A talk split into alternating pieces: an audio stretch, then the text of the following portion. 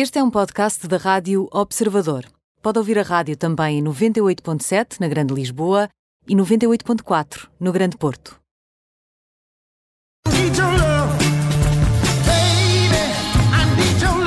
Aconteça o que acontecer. 7 horas e 19 minutos, Operação Stop com o Alfredo Lavrador.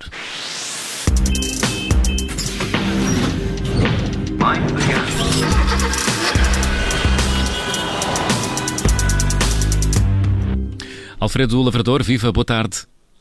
Olá, boa tarde, João Miguel. Ora viva, ora viva. E olá, João Alexandre.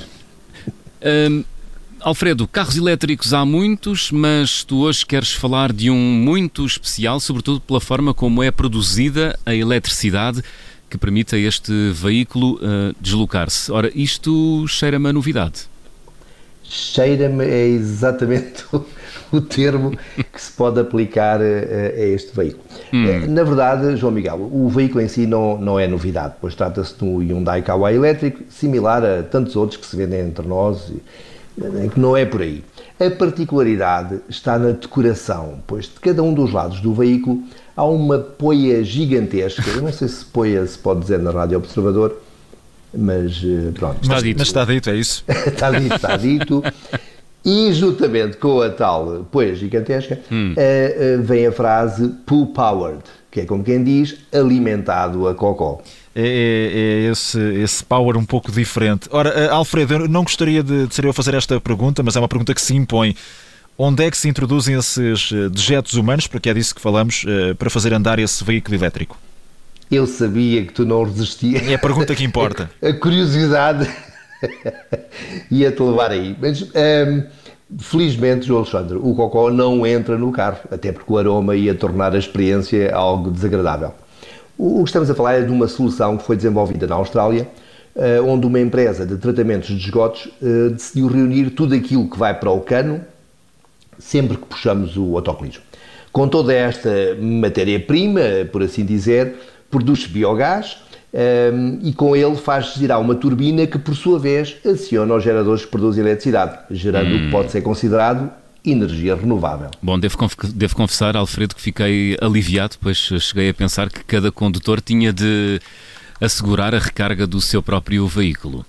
Se bem que essa ideia tem algum potencial, eh, não, não, não, não vai ser. E aliviado é o termo correto, mas de acordo com a empresa eh, australiana, cada ser humano, eh, por muito que se esforce, produz por dia excrementos que dão para produzir a eletricidade necessária para percorrer 450 metros. É bom, mas não dá para ir muito longe. A operação experimental que está em funcionamento nos arredores de Brisbane é alimentada pelos esgotos de 330 mil pessoas. Isso é muita e não gente. é uma estação muito grande. É muita gente. Mas já é muita gente. Mas já é, muita gente. É, é muita gente já. em termos de, de custo-benefício, Alfredo, como é que essa forma eh, de gerar energia elétrica funciona? Olha, aparentemente nunca o tal Cocó uh, valeu tanto dinheiro, porque, segundo mais uma vez a empresa australiana, eles afirmam estar a, poupar anualmente 1,7 milhões de dólares australianos, o que equivale a cerca de 1,1 eh, milhões de euros. Isto só com uma estação de cogeneração. Eh, para termos uma ideia, além de poder aumentar os automóveis a bateria da zona, esta central elétrica, a Cocó, conseguirá fornecer eletricidade a 4 mil lares. Estamos a falar ainda de uma, de uma, de uma quantidade muito apreciável com a vantagem da sua capacidade de produção facilmente poder crescer, uma vez que Cocó, cá e na Austrália, é coisa que não falta. Alfredo Lavrador com a Operação Stop desta semana. Alfredo, até à próxima quarta-feira. Desculpa lá se feri suscetibilidades. Mas isto não, não era a ideia. Tudo isto é para o bem do planeta. Não, eh, pois é uma forma de ver a coisa, sim. É verdade. É o lado positivo. Alfredo, bom feriado. Abraço. Abraço, Alfredo. Tchau, bom feriado.